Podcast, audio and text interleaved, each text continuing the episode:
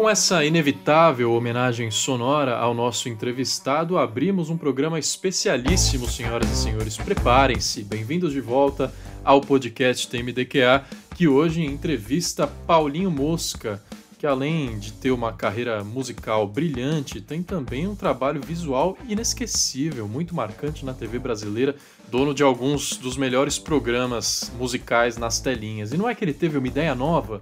Tu Caça Es Mi Caça é o nome da nova série documental do Paulinho Mosca, com episódios semanais. Ainda tem dois para sair nas próximas segundas-feiras, às 8 horas da noite, no canal da HBO Mundi. E você pode acompanhar os 12 episódios da série completa também na HBO Go é o Mosca percorrendo os países latino-americanos. Isso ele fez em 2017, antes da pandemia, mas olha só, ele já estava entrevistando um artista e um cientista de cada país.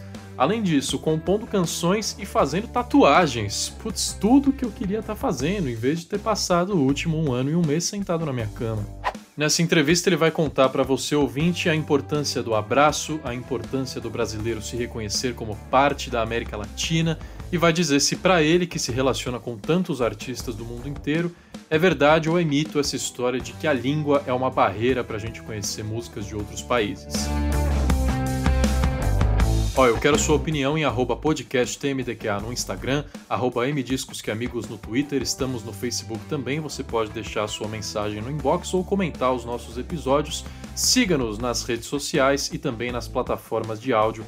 Estamos toda semana com novos episódios por aqui. Se gostou, acha que um amigo vai gostar também? Recomenda para ele. Pega o botão de compartilhar, manda direto no WhatsApp dessa pessoa e manda ela ouvir aqui e virar fã como você já é fã e eu te amo, ouvinte do podcast Tenho Mais Discos que Amigos.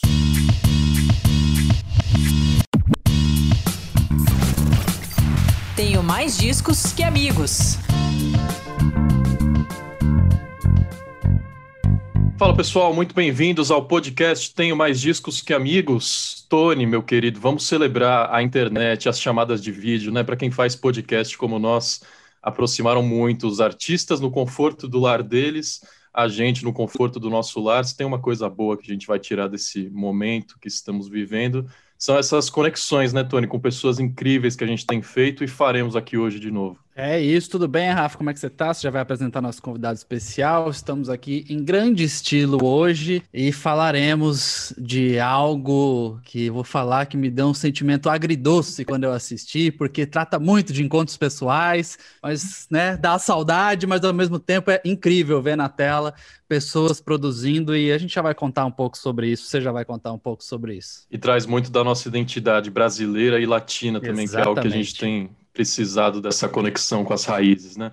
Então vamos lá falar de quem estamos falando. É o cantor, compositor, dono de alguns dos projetos mais interessantes da TV e da música brasileira, Paulinho Mosca. Bem-vindo. E queridos, Tony, Rafa, obrigado. Tenho mais disco que amigos. Tem mesmo ou não? Esse nome é maravilhoso, esse nome é fantástico. Supera você é difícil, né, projeto. né, Mosca? Porque você tem muito amigo, hein, Mosca? Ó, oh, Rafa, você interrompeu quando ele ia falar uma, uma, declaração forte. Eu quero essa aí, eu quero gravada.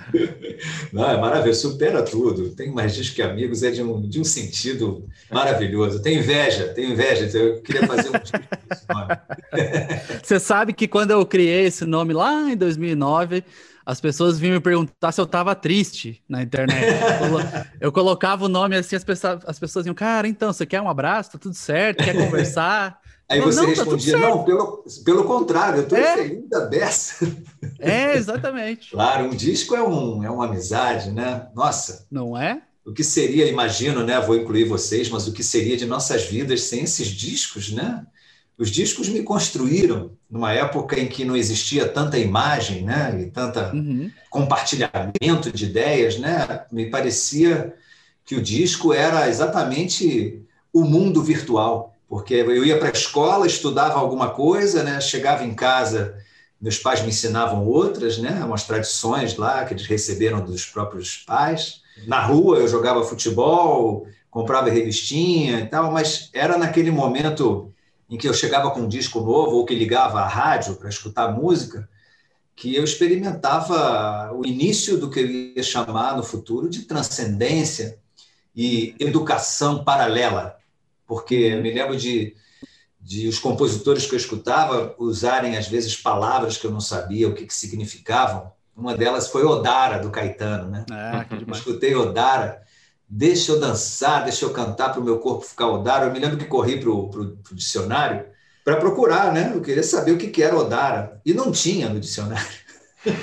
não tinha. E não tinha Wikipedia Não, é, e não tinha Google. não tinha nada que para me dizer o que, que era Odara. Então, é, eu me lembro de muito pequeno escutar essa canção e fazer a minha própria tradução, né, pelo espírito da voz do Caetano, pelo arranjo da música e para onde ela levava o meu sentimento, eu entendi que Odara devia ser uma coisa muito legal.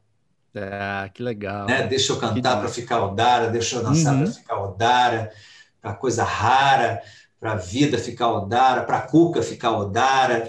E eu entendi naquele momento, né, ou, enfim, num desses momentos em que a música te, te eleva, é, a poesia, a própria existência da poesia, nessas questões que as canções vão tra traziam para mim. Eu acho que eu me tornei um compositor porque eu queria sentir uma vontade imensa de viver dentro desse tipo de, de universo onde você pode criar sentidos que não estão no dicionário. Descobri que o dicionário, na verdade, é o responsável pelos significados, Uhum. mas o sentido seria uma coisa diferente do significado. O sentido não pode ser descrito. Então, ter mais discos que amigos, que também foi uma história da minha vida, eu acho que eu tenho realmente mais, mais música, mais disco e mais, mais poesia do que, do que amizades, embora eu tenha muitas amizades, você tem razão, eu, eu gosto de me misturar. Todos os meus projetos, não só de discos com os músicos, mas os de televisão, né, o Zumbido, com 276 episódios que, que tratam justamente desse encontro com o outro, tocar com o outro, olhar o outro, fotografar o outro, é, como o Tu Casa, que é esse projeto novo, que é um projeto, antes de mais nada, sobre abraço, né?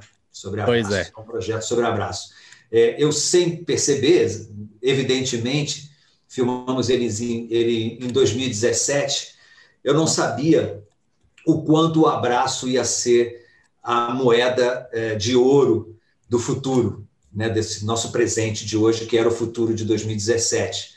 E tenho me emocionado muito quando vejo os episódios no ar hoje e vejo a quantidade de cenas de abraço que tem nos episódios. Né? O abraço no encontro com o primeiro artista, que vai fazer a música comigo, depois a gente encontra o artista visual e a gente abraça, depois a gente vai para um café e encontra o cientista, aí tem um abraço também no cientista, depois a gente vai fazer a tatuagem e abraça a tatuagem, aí apresenta a música e aí tem um abraço dos quatro, e eu entendi mesmo que é uma série visionária, né? É, desculpa já estar falando antes de vocês perguntarem, Por mas favor. eu mesmo estou assim, é muito impactado quando assisto os episódios na TV e, e percebo que é uma série sobre abraço, acima de tudo. Abraço à América Latina, abraço na ciência, abraço na arte, abraço no, no, nos hermanos, abraço em nós mesmos, né? E, e abraço no abraço abraço nesse gesto explícito tão tantas vezes mostrado em cada episódio. Olha, estamos falando de Tu Caça És Mi Casa. Aliás, que nome delicioso também, porque não é Mi Caça, é Su Casa. Não, eu vou invadir a sua praia mesmo. Exatamente. É, a Série gente tem document- esse clichê, né? Esse clichê de, de anfitrião, né? Eu acho que o zumbido é um pouco Mi Caça, És Tu Caça. Fiz uma outra série também chamada Encontros em Brasil, em que os latinos vinham para o Brasil na época da Copa do Mundo para compor uma canção. Então também é uma, eu era um anfitrião.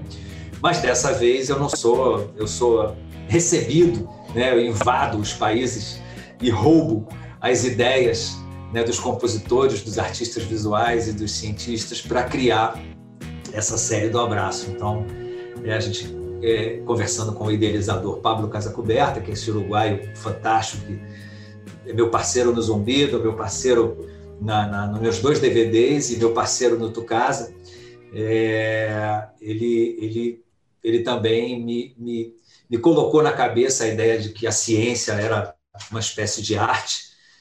É, pouco a pouco no Zumbido ele foi me introduzindo ao Carl Sagan, ao, a série do David Attenborough, essas séries de natureza, de animais e, e outros textos, enfim, as próprias conversas. Ele é filho de laboratoristas, é um grande artista, tem uma capacidade de dados muito grande na cabeça e foi me envenenando, me contagiando com a ideia de que a ciência e a arte eram irmãs siamesas, né? São aqueles seres que nascem com o cérebro grudado, ou a barriga grudada, ou mesmo o coração.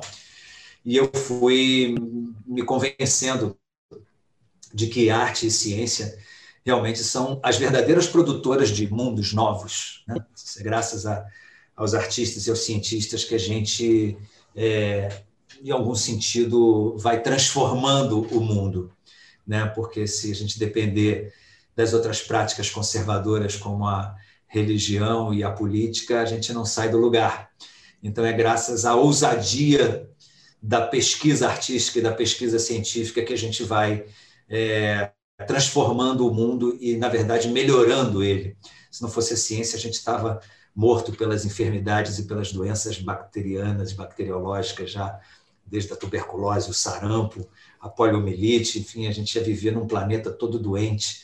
Então, é graças à ciência medicinal e todas essas outras ciências, né? a ciência que estuda o universo, a ciência que estuda o, o micro-universo né, da, da, nossa natureza, do nosso planeta.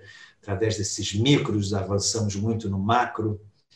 E a arte, né, essa, essa prática que é a própria liberdade viva da vida se refazendo e se relendo.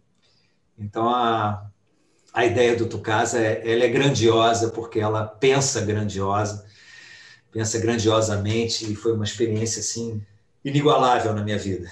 É, dá para perceber o entusiasmo que você fala. É muito legal quando a pessoa fala com tanto entusiasmo sobre uma obra. A gente fica aqui sabe? absorvendo. Cada vez que a gente entrevistava um cientista, vê-lo falar com paixão e entusiasmo me despertava essa, esse entusiasmo, esse mesmo entusiasmo. São verdadeiros poetas os cientistas. Quando eles falam sobre as práticas, eles são tão apaixonados que a poesia transborda. Pois é, eu. Bom, Tocassas Me Casa, HBO Mundi, o canal, e no app, no HBO Go. Ainda bem que você já fez toda essa introdução aí, já colocou na mesa o que iríamos perguntar e falar, e eu iria perguntar sobre quando foi gravado, você também já respondeu, né? 2017. Mas eu vi um vídeo que eu achei curioso, porque foi a Zélia Duncan postando no canal dela sobre a estreia, fazendo a propaganda, que ia estrear na HBO e tal. E quando eu vi esse vídeo, me bateu, eu falei, meu Deus, é, ela correndo assim, e vocês se encontram, e vocês compõem, e vocês escrevem. E aí você falou, né, sobre como é um programa de abraços, e falou também sobre como é, o abraço virou essa moeda de ouro aí. Eu queria só que você falasse um pouco a reação que você teve, né, agora, de putz, que legal que eu tenho esse catálogo todo aí, esse registro que pode demorar algum tempo até ter uma possibilidade de viajar, de cruzar fronteiras, de abraçar, de se reunir. E como é que você acha que seria se esse projeto virasse agora, né? Tipo assim, não, beleza, a gente está com o projeto aprovado, a pandemia chegou, temos que fazer no Zoom. Você acha que rolaria, ou tu caça? É, perde muito, né? Porque, por exemplo, falando das canções, por exemplo, eu fiz 12 canções. Canções aparentemente difíceis, porque imagina, são canções em espanhol, que é, não é minha língua, eu falo um portunhol de luxo, mas não é minha língua para escrever bem em espanhol, realmente não, não me garanto. Para isso, eu precisava desses parceiros para me ajudar a escrever. Né? Eu, eu a partir da, da, da, conversa com o cientista, eu corria para o hotel e começava a música e escrevia no meu portunhol e enviava para esse parceiro para ele me corrigir, para ele fazer uma parte B e tal. Fazer uma tatuagem de cada ideia científica também foi um grande desafio. Eu tenho aqui 12 símbolos Cada um deles representa um país da América Latina, uma ideia. As 12 estão no mesmo espaço, então, né, Mosca? Para quem não está acompanhando a imagem, ele está mostrando o braço esquerdo dele no bíceps, assim. Ah, legal. É, estou mostrando meu braço esquerdo. Tem 12 tatuagens, porque um desses convidados em cada país era um artista visual que, a partir da ideia do cientista, é, tinha que desenvolver um ícone e eu tatuei cada uma desses ícones nas cidades. Eu tinha três dias, mais ou menos, para compor a canção e para fazer a tatuagem. Então, tudo que pode parecer assim desafiador, difícil, na verdade eram elementos inspiradores. É você pegar um avião e saltar numa capital e passar sete dias visitando os museus, os parques, as praças, andando na rua, indo às feiras,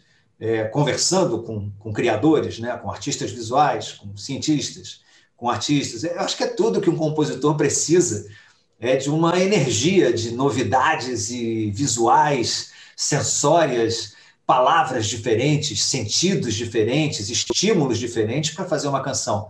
Então, acho que não foi difícil em nenhum momento fazer a canção é, por conta disso. Aí, respondendo a sua pergunta, eu acho que seria difícil fazer assim, remotamente, porque eu acho que muito dessa emoção do Tucasa é uma série emocional, uma série emotiva, que se percebe isso. Eu me emociono muito nas séries, não só vendo, fazendo.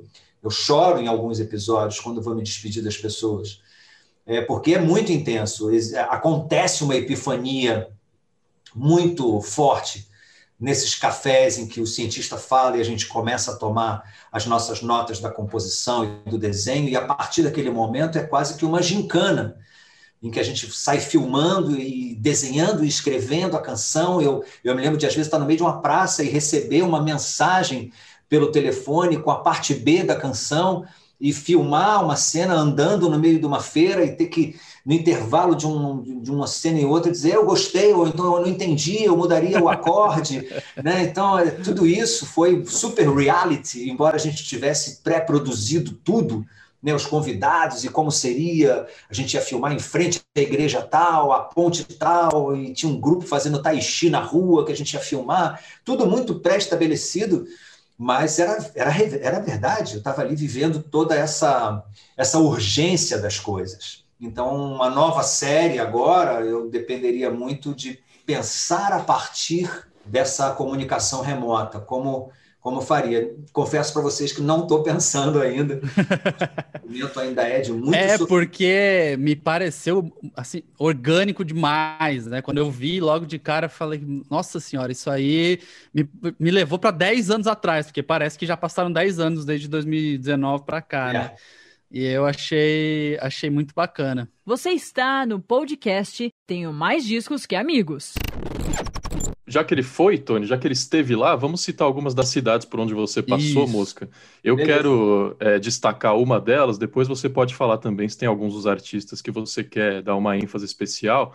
Mas, ó, Santiago no Chile, Bogotá, Lima, Quito, La Paz, é, Panamá, San José, Cidade do México e Buenos Aires, a capital argentina, eu queria destacar essa porque em 2015 você, Mosca, lançou Loucura Total, um disco com Fito Paz, talvez o maior artista argentino da geração dos anos 60, 70 e até hoje muito respeitado.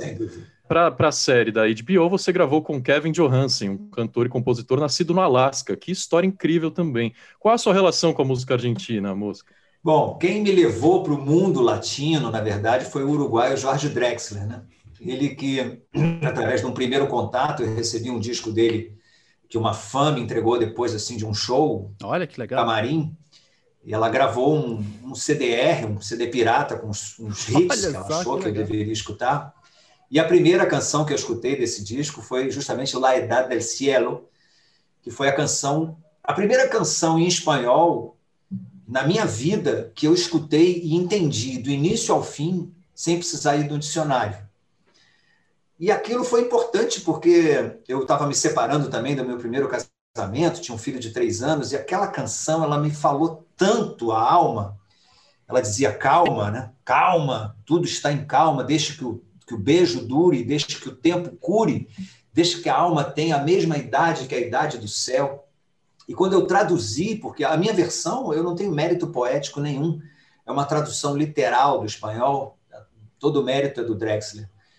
Através dessa canção e do Drexler, é, que eu depois convidei ele para gravar no Tudo Novo de Novo, que é esse meu primeiro disco que começa a flertar com esse mundo latino, o Drexler me levou para o Uruguai, já começou a me apresentar outros artistas do Uruguai. Depois a gente foi junto para a Argentina e ele me apresentou. O primeiro artista que ele me apresentou na Argentina foi justamente Kevin Johansen. Depois eu conheci o Lisandro Aristimunho, que é da Patagônia. Em seguida conheci André Echeverri, da Colômbia. Aí foi formando um grupo gigante. Depois a gente foi ao Chile, eu, Kevin e Drexler, tocar num festival que estava também Pedro Aznar, é, Kiko Veneno, que é um espanhol. É, no Chile, acabei conhecendo Nano Stern e Camila Moreno, uma, uma, incrível artista chilena. E com isso eu fui, fui tendo assim uma quantidade de amigos muito grande. E fui produzindo também aqui no Brasil um festivais é, pelo Centro Cultural Banco do Brasil de Brasília. Eu produzi dois festivais, um que se chamou Sou Louco por Ti América e outro Mercosul Musical. Os dois tiveram o mesmo formato. Eu convidava artistas latinos para encontrar artistas brasileiros e por e-mail a gente já combinava as músicas, eu como curador apresentava um ao outro e a gente fazia quatro shows no Teatro do CCBB de Brasília. Eles chegavam numa quarta-feira, a gente fazia um ensaio e de quinta a domingo quatro apresentações com, sei lá, seis músicas é, compartidas, né? Cada um tocava cinco, eu tocava umas três sozinho para apresentar e eles juntos faziam seis. É, e assim eu fiz dois festivais, foram 16 shows. É, com isso, eu acho que eu fui também ganhando assim uma, uma espécie de fama, porque o Festival Latino de Paraty começou a me ligar para eu indicar artistas, teve um Festival Latino em Niterói que também me chamou para curadoriar, e com isso eu acho que eu me tornei assim uma espécie de fito, ao contrário. Porque o Fito tem uma longa história com o Brasil, é um artista latino, como você falou, o mais conhecido artista argentino e muito conhecido na América Latina, e que também foi o que mais se, se comunicou com o Brasil, porque ele já gravou um disco inteiro de versões do Chico Buarque, é, é, já, já tocou com muito amigo dos Paralamas, já cantou com Fernando Abreu, com Zélia, com Ana Canhas, com Milton Nascimento, já foi gravado pelo Caetano, enfim, o Fito é, é, tão brasileiro quanto eu sou latino, né? Acho que eu e Fito nós nos encontramos no mesmo na mesma ponte. Ele foi até a metade, eu também. Então, quando chegou aqui no meio, a, a Sony, gravadora dele, estava querendo fazer um projeto dele com um artista brasileiro e me convidou. Bruno, diretor artístico, já me conhecia, ele me ligou um dia, eu estava tava no Maranhão fazendo um show, e ele me perguntou se eu tinha interesse de fazer um disco com o Fito. E eu falei, claro, imagina, Fito, né? E assim fomos apresentados. Eu não conhecia pessoalmente o Fito. É, fomos apresentados num hotel aqui no Rio e, e, foi um barato, na verdade. Foram cinco encontros de composição que eu fui a, a Buenos Aires.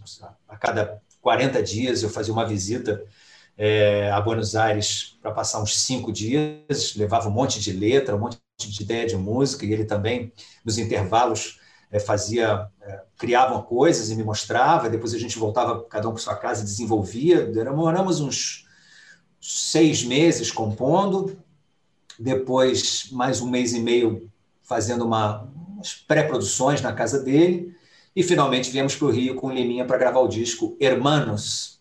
Essa canção Hermanos foi a primeira que ele me mostrou. Eu batia na casa dele e quando, eu, quando ele abriu a porta, ele não me deixou nem colocar a mochila no sofá. Ele falou: Vem cá, que eu fiz uma música ontem, é, que eu acho que é a nossa primeira canção. E ele já tocou no piano, só cantando lá, lá, lá. E eu me lembro de escutar e falar: Fito, essa canção é um hino. E eu vou fazer dessa canção é, o nosso tema, e ela vai se chamar Hermanos, que vai ser o nome do disco. E, e foi essa coisa da epifania mesmo que acontece, né? E depois eu fiz a letra no Rio, mas a letra fala disso, né? De amizade, de abraço, de, de parceria, de, de latinidade, de Brasil e, e latinos ao mesmo tempo. E não sei, eu acho que cada, cada projeto que eu faço é, que envolve a América Latina, e, e, desde que eu conheci o Drexler, isso nunca parou, é, se tornou uma coisa muito natural para mim. É, agora mesmo na quarentena, depois de um ano isolado em casa com a minha família, eu, eu fui ao Uruguai, fui a Punta Bagena e fiz três apresentações com o Kevin e o Chico César, que não tocou comigo, mas faria no dia seguinte. A gente ficou isolado juntos, eu, Kevin, Chico e o Martim Buscalha. Ficamos uma semana isolados numa pousada lá para fazer três shows. Foram os únicos três shows que eu fiz de março de 2020 até aqui. Então, isso demonstra também essa extrema ligação com o mundo latino que eu acho que não, nunca mais vou, vou desatar, né? A tendência é continuar porque é uma, é uma descoberta, né?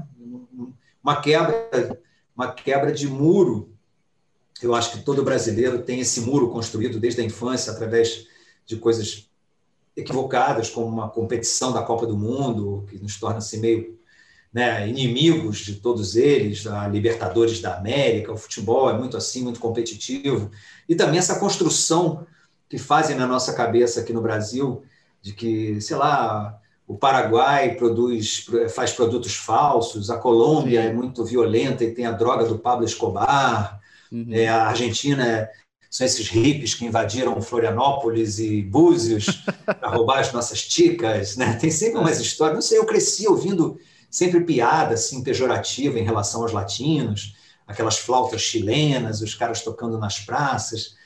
Então, acho que a gente tem muito pouco contato você ter ideia, eu tento há muitos anos fazer um programa de rádio com música latina e não consigo. Vou, eu tenho uma entrada grande nas rádios no Brasil, né? Eu toco, eu sou um compositor que minhas canções tocam na rádio, eu sou bem recebido nas rádios. E toda rádio que eu chego, eu falo, pô, você não quer criar, não quer me dar uma hora aí, não, de madrugada, para eu tocar uns, umas músicas latinas contemporâneas, porque o que existe é, às vezes o cara tem um programa que toca bolero, salsa, Sim. é lindo, mas assim, sempre muito nostálgico, muito careta. Né? Eu, eu adoro bolero e salsa, tem muita coisa linda, mas é importante a gente saber que tem gente nova, né? e nem tão nova assim, eu tenho 53 anos de idade, quer dizer, a minha, a minha geração já não é nova e não é conhecida.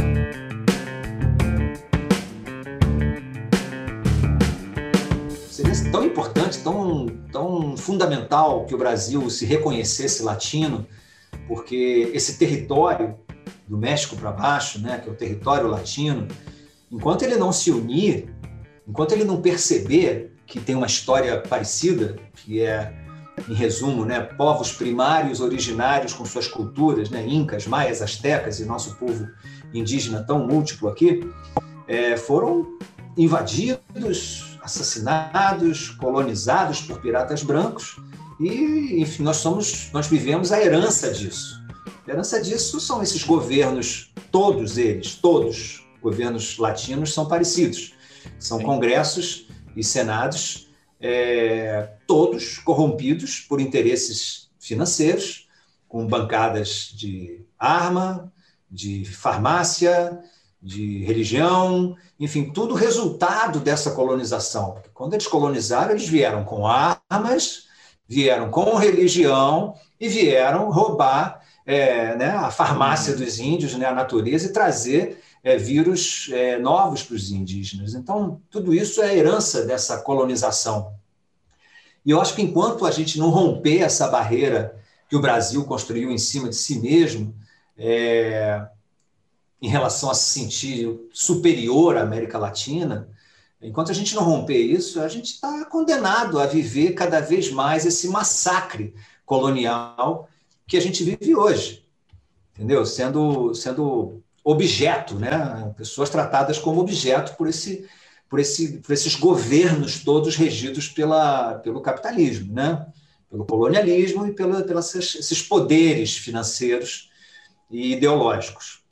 Então, eu acho que, sei, a minha, meu encontro com a América Latina fundamentou a minha luta e o meu discurso é, pró-latino, pró-Brasil latino, pró-latinidade brasileira, pró-América Latina brasileirada, enfim, o entendimento de que, através da arte e da ciência, que a gente vai chegar, porque se esperar da política e dos, das instituições governamentais, a gente não vai chegar. Então, para mim, é arte e ciência que é isso que afirma o Tu Casas Me Casa. Eu sempre que eu tem algumas pontes que são conectadas com a música latina. Tem um grande amigo meu chamado Felipe Gonzalez, que tem uma produtora chamada Difusa Fronteira. Ele é empresário de uma banda incrível que você deve conhecer, brasileira, que se chama Francisco Elombre, que claro. tem. É, são grandes amigos meus também. E ele tem muitas iniciativas de conexão. Ele tem um festival chamado Mucho Festival, que, vai, que tem versão online, vai ter de eu novo. Eu participei do Mucho. Então, pois é, você conhece a bem. A primeira live sabe. que eu fiz foi o Mútil. Ah, que demais, que demais. É, o pessoal ali é todo incrível, é tudo que a gente publicou bastante sobre o Mútil, a gente sempre é parceiro do Mútil, enfim. E eu sempre gosto de ter essas discussões. Pouco se fala sobre o que você falou e é uma percepção que eu tenho. O lance do brasileiro ir para os Estados Unidos e achar que o, que o americano vê a gente como americano, que é bizarro, né? O, brasileiro não acha que é latino, ele acha que é americano, que vai lá e que é. todo mundo vai ver a gente assim também. Mas muito se fala sobre, ah, tem a barreira da língua também, o espanhol e tal, que é uma barreira, mas assim, me parece que, bom, a gente está cantando, ouvindo e, e, distribuindo coisa em inglês toda hora, que também é uma barreira, né? E tem uma banda, um, uma, alguém que você entrevistou muito legal em um dos episódios, do Uruguai, que eu vi, a hora que eu fui pesquisar para a gente bater esse papo, eu vi que você já falou que o Uruguai é tua segunda casa, que você considera como um segundo lar, fora o Brasil e tal. E no Uruguai você entrevistou o vocalista do Quarteto de Nós, que é uma banda que tem uma música chamada Já No Sé Que Hacer Comigo, lançada em 2006 que é maravilhosa, que é uma música de que em 2006 mostra alguém que está completamente perdido e procurando um sentido na vida, falando de tudo que já fez e que não fez, que quer fazer, e que tem uma versão em português também incrível de uma banda chamada Vespas Mandarinas, né? Que é do Chuck Polly e tal. Foi aí que me conectou. Como o Titãs me conectou com o Fito Paz quando o convidou para o Acústico MTV lá atrás, quando eu era é, um moleque. O que eu queria te perguntar é se você acha que porque realmente não aparece no mainstream. Quando aparece, tem alguns pulos, assim, o Paralamas, o Titãs, e era isso, e acabou, né? É difícil. Eu queria te perguntar se você acha que também tem essa barreira da língua, ou se isso é mais uma desculpa, ou mais um. Tentar colocar uma muleta para falar, não, não, não, não dá, e era isso, e acabou. É, eu acho que é tudo isso que eu te falei, né? É um, é um conjunto de coisas é, preconceituosas que nos afasta a ideia de que a língua é menor entendeu? De que o português é mais rico. Essa multicultura que a gente tem aqui é, dá a sensação de que a gente tem que primeiro conhecer a nossa própria diversidade. E, no fundo, tem um pouco disso. O Brasil tem alguns bons álibis né, para se comportar assim. É verdade, nós somos uma espécie de Europa. Você vai para a Europa, você está em Portugal, você anda poucos quilômetros já está na Espanha, anda poucos quilômetros já está na França, anda um pouquinho mais está na Holanda. São quatro línguas, quatro culturas diferentes, quatro Sim. tudo diferente. O Brasil tem muito isso também.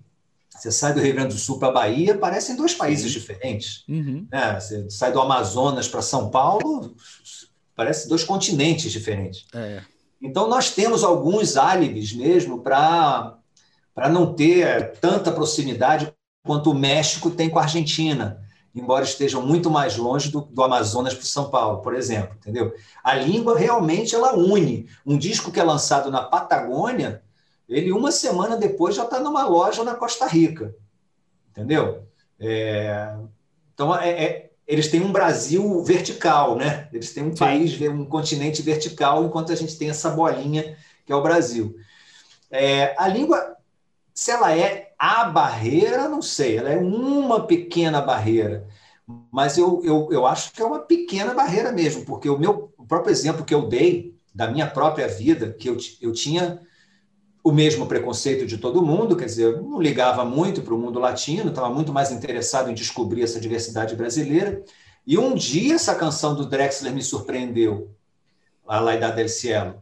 Quando eu fiz a tradução tão fácil numa tarde, assim, uma hora eu traduzi, na hora é que me caiu a ficha de que a língua não pode ser uma barreira se era tão fácil traduzir.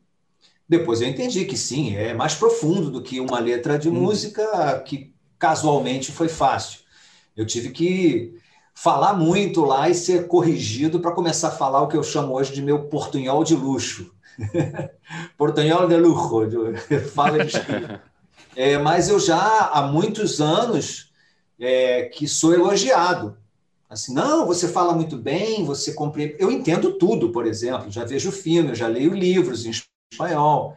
E quando eu falo, todo mundo me entende, mesmo que eu cometa pequenos erros, né? Mas eu não acho, eu acho que a barreira, se você quer saber, a barreira é a preguiça. Uhum. A barreira é, o, é a falta de curiosidade. Uhum. A barreira é o desinteresse. Essa é a grande barreira. O muro está nas nossas próprias atitudes. Entendeu? Porque Boa. se você se. Chico César, que está nesse momento é, no Uruguai, foi para lá comigo em fevereiro e simplesmente não voltou, O Chico estava Ah, com é? passagem marcada para o mesmo dia que a minha, dez dias depois. Ele falou: vou ficar mais dez dias, e está lá até hoje. ele ficou no Uruguai. E sabe o que, que ele está fazendo? Ele está estudando alemão Olha! na quarentena. Está fazendo aula pela Uhum. internet, estudando Uhum. alemão. Então, imagina, se falar espanhol, se a língua espanhola é uma barreira, a língua alemã seria o quê?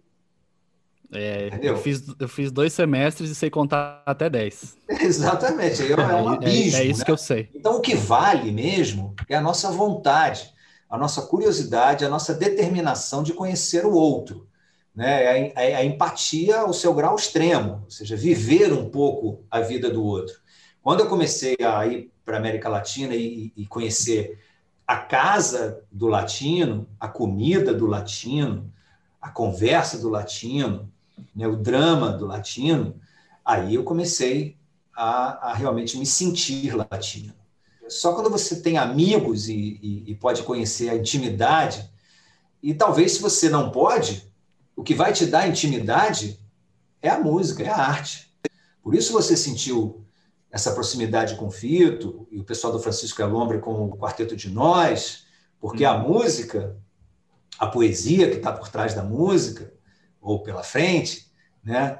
a voz de quem está cantando, o arranjo, essa coisa meio invisível, ela, ela nos conecta né? com o outro. É uma, é uma espécie de empatia se a gente não pode ir lá. Por isso a importância né? de, de fazer música junto, de traduzir, de, de fazer projeto de encontros. Meus projetos todos envolvem encontro. A vida, ela só melhora a partir do encontro. E o que, que é o encontro? Né? É o abraço no outro. É, o abraço é muito bonito, porque todo abraço é uma junção de corações. Quando você abraça, você aproxima o seu coração do outro. Eles batem juntos. E a música permite isso também. A música é um abraço de coração batendo, através do seu ritmo, das suas coisas. Então é fundamental. Eu acho que a grande barreira, mais uma vez, é o desinteresse e a grande forma de romper essa barreira é a curiosidade individual que cada um de nós pode ter de conhecer o outro. Certamente ficou o desejo e a curiosidade no nosso ouvinte de conferir Tu Casas Me Casa. São 12 episódios em 12 países diferentes. No momento em que está saindo o nosso episódio aqui no podcast, ainda tem dois inéditos que vão às segundas-feiras, às 8 da noite, no HBO Mundi. Depois fica tudo disponível no HBO Go para quem quiser recuperar e assistir a série completinha. Então, obrigado ao pessoal da HBO e Mosca, foi um prazerzaço ter você aqui. Eu que agradeço, queridos. Parabéns aí pelo projeto. Tá? Obrigado, obrigado. Valeu, valeu pelo papo. Aí, Enriquecedor. imagina. Até a próxima. Tony. Até breve. Até a próxima, até a próxima. Tony, imagens e comentários em arroba podcastmdqa no Instagram, certo? Isso aí, arroba podcast TMDQA no Instagram. A gente produzirá também matérias lá no Tem Mais Disso que Amigos. Teremos videozinhos também de trechos aqui no YouTube. Então, em todos os lugares você vai encontrar a gente para falar sobre esse projeto do Paulinho Mosca. Muito obrigado mais uma vez. E agora a ponte está criada também entre nós. É Faremos aí. outras coisas, tenho certeza absoluta. Obrigado, queridos. Até a próxima. Valeu, gente. Tchau, tchau. Valeu, obrigado, gente.